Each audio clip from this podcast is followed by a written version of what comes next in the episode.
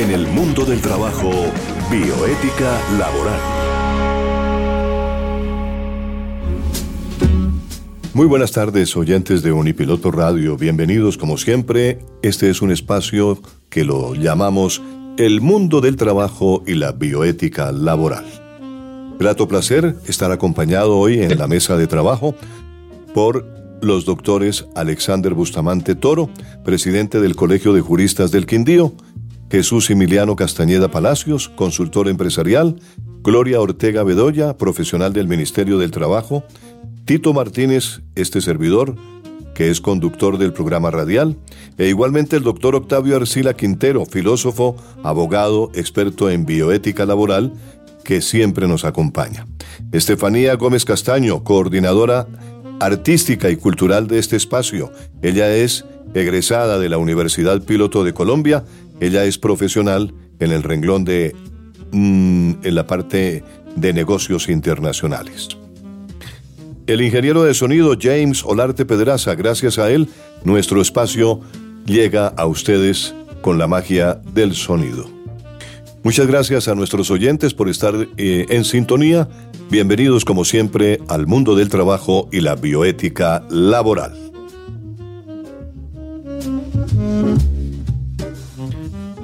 Y vamos directamente con el primer tema. El primer invitado hoy es el doctor Alexander Bustamante Toro. Él es un abogado, presidente del Colegio de Juristas del Quindío. Doctor Alexander, bienvenido. Bueno, muy buenas tardes para todos. Eh, un cordial saludo al doctor Gabriel Ignacio Gómez Marín, a Jesús Emiliano Castañeda y a todas las personas que nos escuchan a través de online de Unipiloto Radio. Eh, muchas gracias por la invitación que nos dan en el día de hoy mm, para hablar acerca del Colegio de Juristas del Quindío y sobre la seguridad y salud en el trabajo. Cuénteme, doctor, eh, doctor, ¿usted es del Quindío? ¿Usted es de Armenia o de dónde es? Bueno, yo soy del departamento del Quindío, oriundo, nacido en la municipalidad de Calarcá.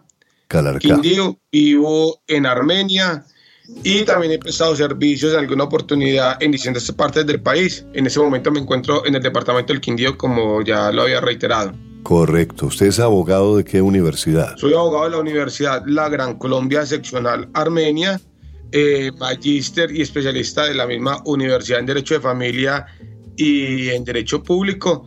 Muy bien. Y también tengo pues otros títulos como es especialista en Derecho Público de la UPB, eh, magíster de la Universidad Inca en Colombia en el programa de negociación de conflictos de esa universidad en la ciudad de Bogotá y bueno, eso hace parte pues como de la parte profesional o el perfil profesional. Claro que sí. Bueno, pues lo, lo, lo, felicito por ser de la Gran Colombia. Ya somos varios aquí en el programa. El doctor Gabriel es también egresado de la, de la Gran Colombia. Yo soy egresado de la Gran Colombia también. De tal manera que somos varios los que somos egresados de la Gran Colombia eh, en el programa de, de Derecho. Eh, bienvenido, como siempre, a nuestro invitado Alexander Bustamante Toro.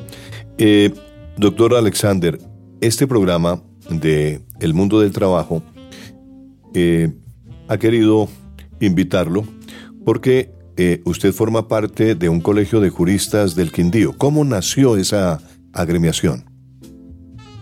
Bueno, doctor Tito, se ve la necesidad de tener una agremiación fuerte para la región y que agrupe a todos los profesionales del derecho. Pues este, esa organización se funda en el año 2016, después de múltiples intentos de, de querer crear eh, distintos colegios de abogados, con el tema también de Conalbos, que también se incursionó aquí en el departamento del Quindío, pero este colegio de juristas mm, ha sido un colegio que se creó con mucha fuerza y se sigue sosteniendo a pesar de que está muy joven. Y entonces aquí empezamos a funcionar desde la, en febrero del año 2016, que es cuando lo constituimos y empezamos a, con ese arraigo en el departamento y no solamente en el departamento, sino que estamos tratando de vincular a toda la región y hoy en día ya tenemos también el colegio distrital del eje cafetero, Qué bueno. que es también de puros juristas y de abogados Y allí hay que señalar pues, que nuestro primer presidente que tuvo el Colegio de Juristas eh, estuvo en cabeza el doctor José Vicente eh, Rodríguez, quien fue nuestro primer presidente y posteriormente lo presidió el doctor Octavio Arcila Quintero, que también es uno de los panelistas en el día de hoy. Claro y, que pues, sí. y en la actualidad, pues ya inicio para ese periodo 22-2024 eh, el suscrito Alexander Bustamante Toro. Claro que sí. Pues lo felicito, doctor Octavio, doctor, eh, eh, en, esa, en esa posición está usted en este momento, doctor Alexander. Mire una cosita. eh, siempre surgen comentarios alrededor cuando hay agremiaciones, ¿no? Y, por ejemplo, las asociaciones de profesionales muchas veces dicen, ¿qué está haciendo la asociación por los afiliados? En este caso del Colegio de Juristas, ¿qué está haciendo el colegio por los, por los juristas que están afiliados? ¿Qué hace el colegio? ¿Qué ofrece? Bueno, nosotros tenemos allí un portafolio de servicios, no solamente para nuestros afiliados, sino también para todos los usuarios que, tienen que ver con, el, con la rama del derecho o con las distintas disposiciones que se tienen en la vida normativa, administrativa y judicial. Pero nosotros aquí lo que estamos buscando es primero es en beneficiar la comunidad de los abogados, en buscar la dignificación del gremio, de la profesión del derecho, de mejorar las condiciones de vida de cada uno de nosotros, ser unos conectores con la rama judicial, con el aparato administrativo inclusive, en buscar, en mejorar las condiciones de la eficacia de la administración de justicia y mejorar también las condiciones dignas del abogado litigante. En este caso, por ejemplo, se están haciendo acercamientos tanto con la rama judicial como con el Congreso de la República para hablar acerca de la colegiatura obligatoria. Dentro de ello también se está mirando que efectivamente dentro de los proyectos que están manejando eh, con la reforma de la justicia eh, se vuelva a incentivar nuevamente el tema de los honorarios profesionales. Hoy en día las curadorías adliten no la están reconociendo en el pago de honorarios y son prácticamente a título gratuito. Entonces donde el abogado efectivamente dejó de percibir unos dineros por este tipo de curadurías. Entonces esto va en desbeneficio de la dignidad del profesional de derecho porque es un tiempo que tiene que sacrificar para atender. Adicional a eso, sumémosle lo de los amparos de pobreza. Entonces todo eso es una amalgama que tenemos nosotros que empezar a ir depurando e ir mejorando para la dignificación de los abogados. Adicional a eso también el tema de las capacitaciones para los mismos abogados, los profesionales del derecho en las distintas especialidades que se tienen. Mm, ampliar la gama de lo que tiene que ver con la resolución de conflictos, con la conciliación, con la amigable composición, el arbitraje. Bueno, es muy Así ¿no? Es muy amplia la... Fondo de, Sí, señor. Es bastante amplio, ¿no? El, el, el objetivo del colegio. Bien, eh, yo le, le, interrumpo porque resulta que nuestro tema central es la seguridad y salud en el trabajo. Y sé que usted es un experto en ese tema. Por eso me gusta mucho eh, que, hemos, que, que, hayamos tenido ese contacto eh, con, con usted y que podamos hablar alrededor de este tema de la seguridad y salud en el trabajo. ¿Por qué es tan importante este tema, doctor Alexander? En pocas palabras, contémosle a nuestros oyentes. Bueno, el, el, la parte de la seguridad y salud en el trabajo es una parte fundamental en lo que tiene que ver con el sistema integral de seguridad social en el país. Porque sí. recordemos que ah, eh, porque recordemos que tenemos dentro, dentro del sistema de seguridad social integral, hablamos acerca de salud, pensión y la parte de salud ocupacional, que hoy en día se llama seguridad y salud en el trabajo. ¿Y qué es la seguridad y salud en el trabajo? Es la prevención, es la manera de prevenir los accidentes y las enfermedades laborales en las que puede incurrir una persona en ejercicio de dicha actividad. De acuerdo. Doctor Alexander, hablemos de las enfermedades laborales. ¿Existen enfermedades que tengan que ver con la actividad laboral propiamente? Sí, claro, hay enfermedades laborales que un, deben de tener un nexo causal. También existen enfermedades de carácter común que no tienen su origen en la actividad laboral o de trabajo. Hay actividades que generan un gran riesgo para la salud de las personas.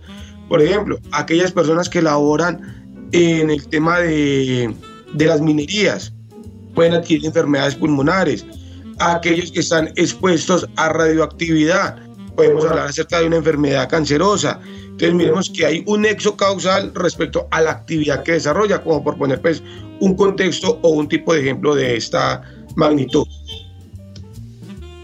Doctor Alexander, ¿existen eh, empresas que no pagan la seguridad social de sus trabajadores?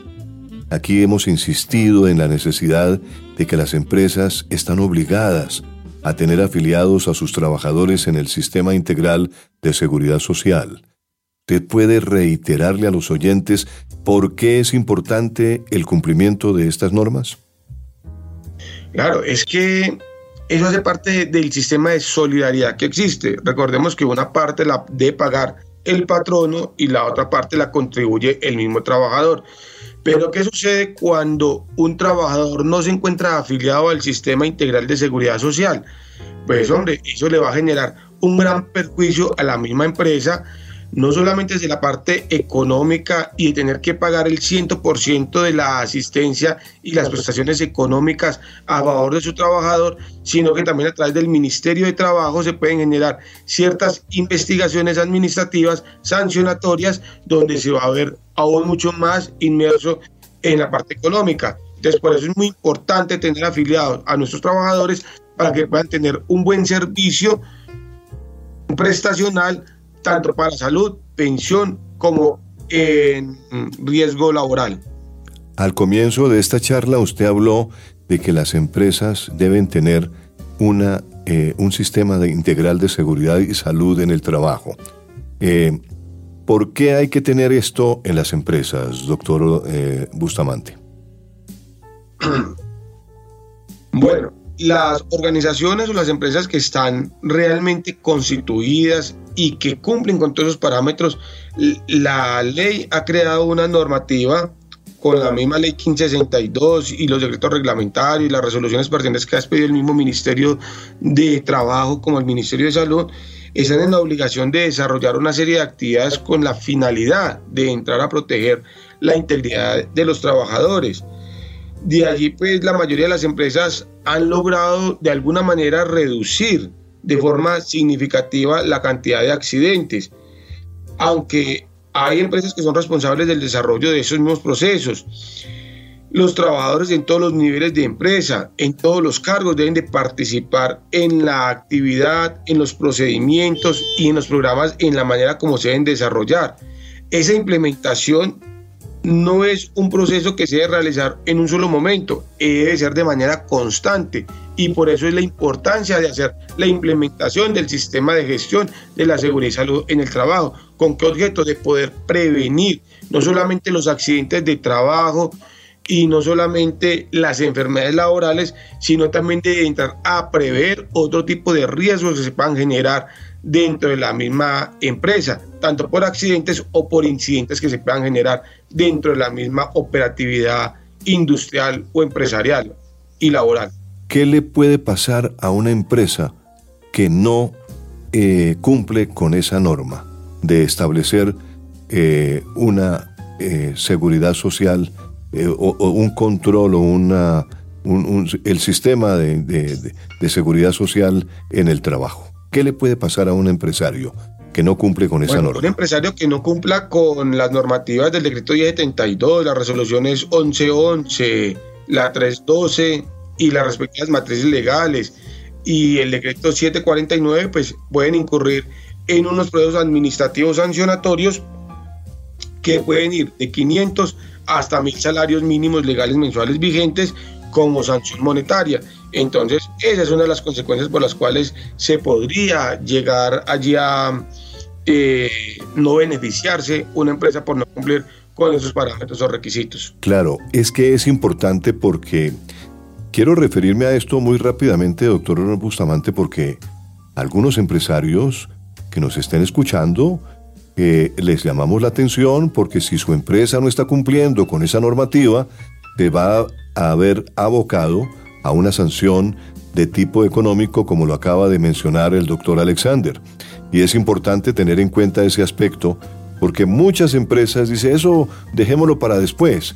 Y, no tienen un sistema administrativo, no tienen una persona que esté pendiente de esa situación y naturalmente lo olvidan, lo dejan pasar y se arriesgan a que lo sancione eh, el Estado, le caiga una sanción del Ministerio del Trabajo por eh, evitar eh, establecer un control y una seguridad social en el trabajo. Doctor Alexander, ¿cómo hacer un plan de trabajo para que un empresario pueda estar al día con esta situación que, que acabamos de analizar? ¿Cómo ¿cómo aconsejaría usted un plan de trabajo, digamos, anual? Bueno, allí, primero que todo, la empresa debe tener un profesional en seguridad y salud en el trabajo.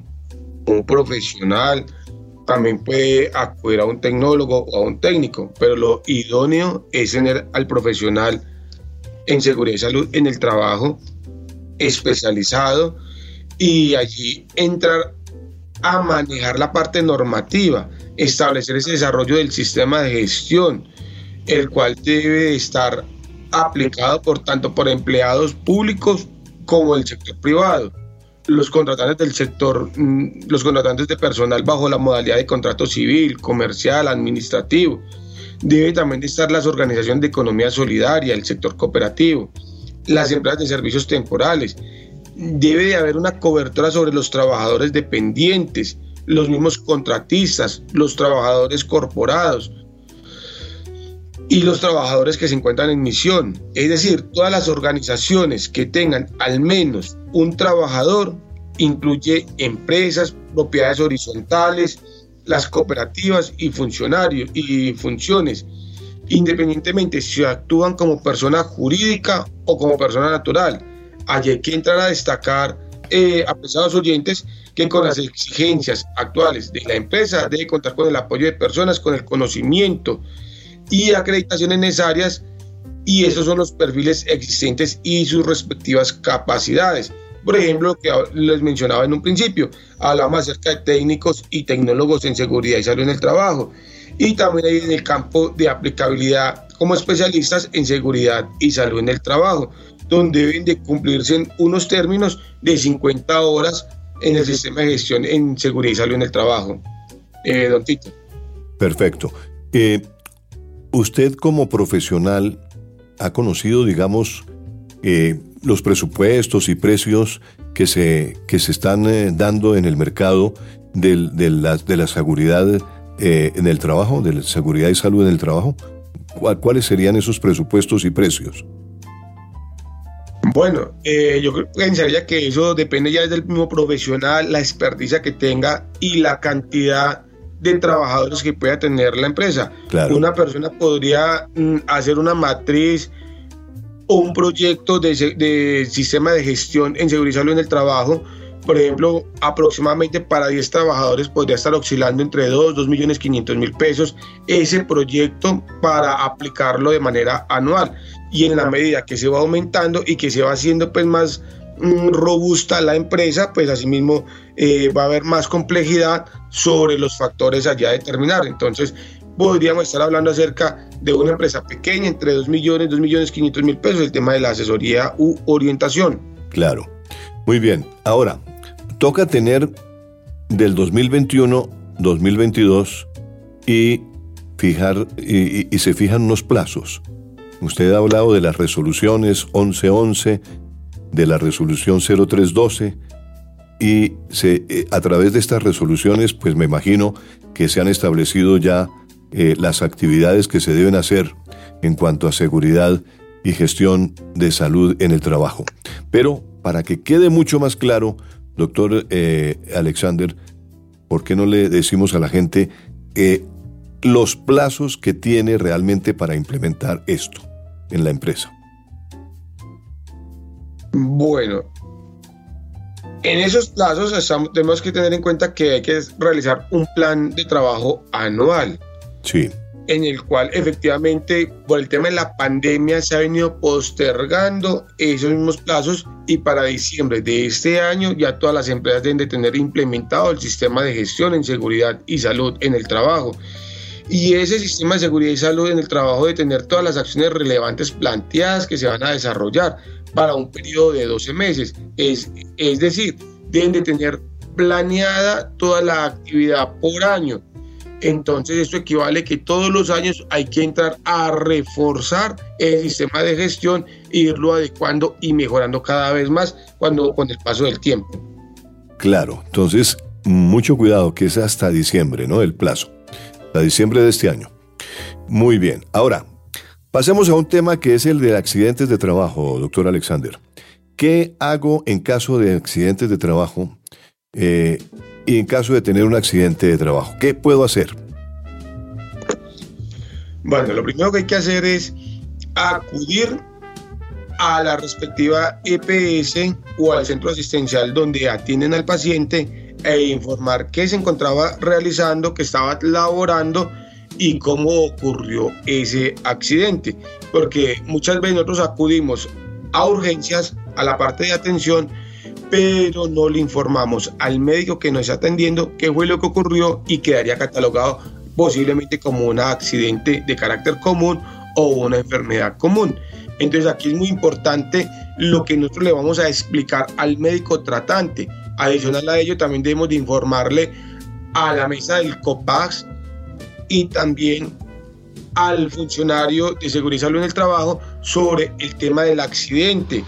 Debemos de informarle al jefe de talento humano o de recursos humanos de la empresa donde se elabora para que tengan conocimiento qué fue lo que ocurrió y de igual manera es muy importante avisarle a la ARL, a la aseguradora de riesgo laboral, porque si eso no se hace, entonces allí, nuevamente reitero, esa carga la tendrá que asumir la EPS a la que se encuentra afiliada y no se va a manejar como accidente o enfermedad laboral, sino que sería como una enfermedad o un accidente de carácter común. Entonces aquí es muy importante informar qué era lo que yo estaba haciendo, cómo lo estaba realizando, en dónde me encontraba y si estaba en horario laboral o no.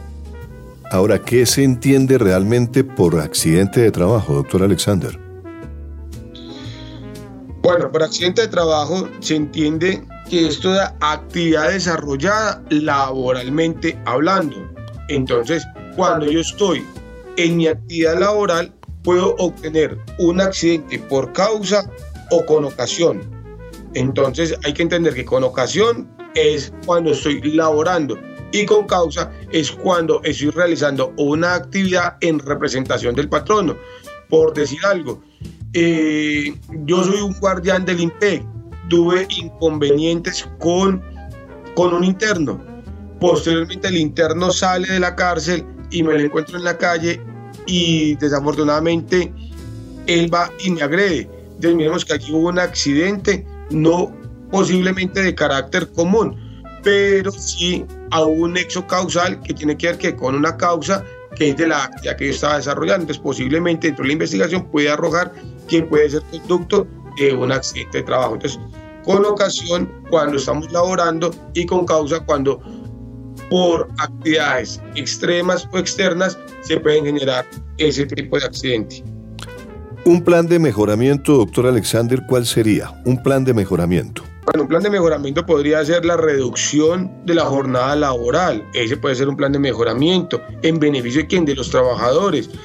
Eh, otro plan de mejoramiento que se puede dar es mejorar las condiciones físicas de la entidad donde presto el servicio, tener los equipamientos necesarios para poder prestar un buen servicio, eh, una silla ergonómica, un mueble o un escritorio ergonómico que no me vaya a generar complicaciones en la salud.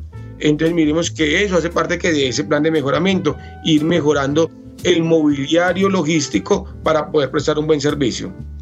Cuando el Estado colombiano tiene unas normas muy definidas, como usted lo ha dicho en este programa del mundo del trabajo, que hay unas, unas, una serie de, decretos, de, de, leyes, eh, de acuerdos, de, normas que, se cumplen o que se, aspira a que se cumplan en el sistema de trabajo eh, en salud, pues eh, resumiendo, ¿qué beneficios realmente trae toda esa normatividad en materia de seguridad en el trabajo? Bueno, existen algunos beneficios que son principales para las empresas y organizaciones que diseñan adecuadamente el sistema de gestión y seguridad en el trabajo.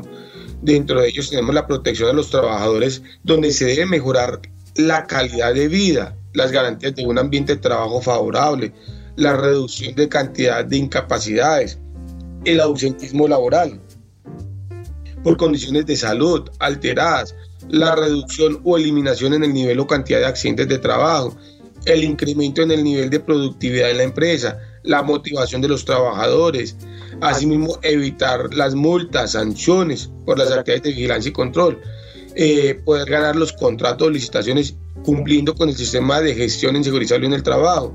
Y la solución para implementar el sistema de gestión y seguridad y salud en el trabajo. Fácil, en poco tiempo y de manera económica. Entonces serían los grandes beneficios que se podrían dar dentro de una misma empresa. Doctor Alexander, muchísimas gracias por estar en el mundo del trabajo y la bioética laboral aquí en Unipiloto Radio.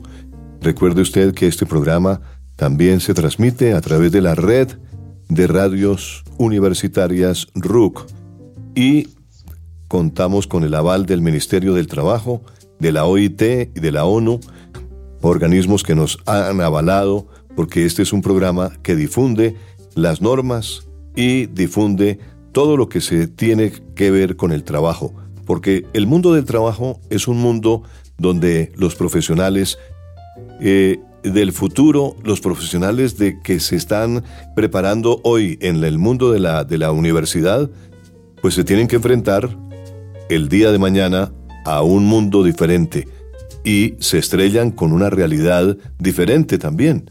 Entonces, eh, tratamos en lo posible de este programa llevarles un mensaje, llevarles una explicación de aquellas normas fundamentales que rigen el mundo del trabajo. Al doctor Alexander Bustamante Toro, abogado de Calarcá, Quindío, que vive en, eh, en Armenia y que es hoy en día el presidente del Colegio de Abogados en, eh, del Quindío, pues muchísimas gracias por estar con nosotros y los, eh, los saludamos y le deseamos un feliz día y naturalmente queda usted invitado para una próxima oportunidad. Muchas gracias, doctor Tito, a todos los oyentes que nos escuchan a través de la red de Unipiloto Radio, al doctor Jesús Emiliano, al doctor Gabriel Ignacio Gómez y a todas las personas que participan y que hacen parte de este programa importante de la bioética del trabajo. Muchas gracias para todos y una muy buena tarde.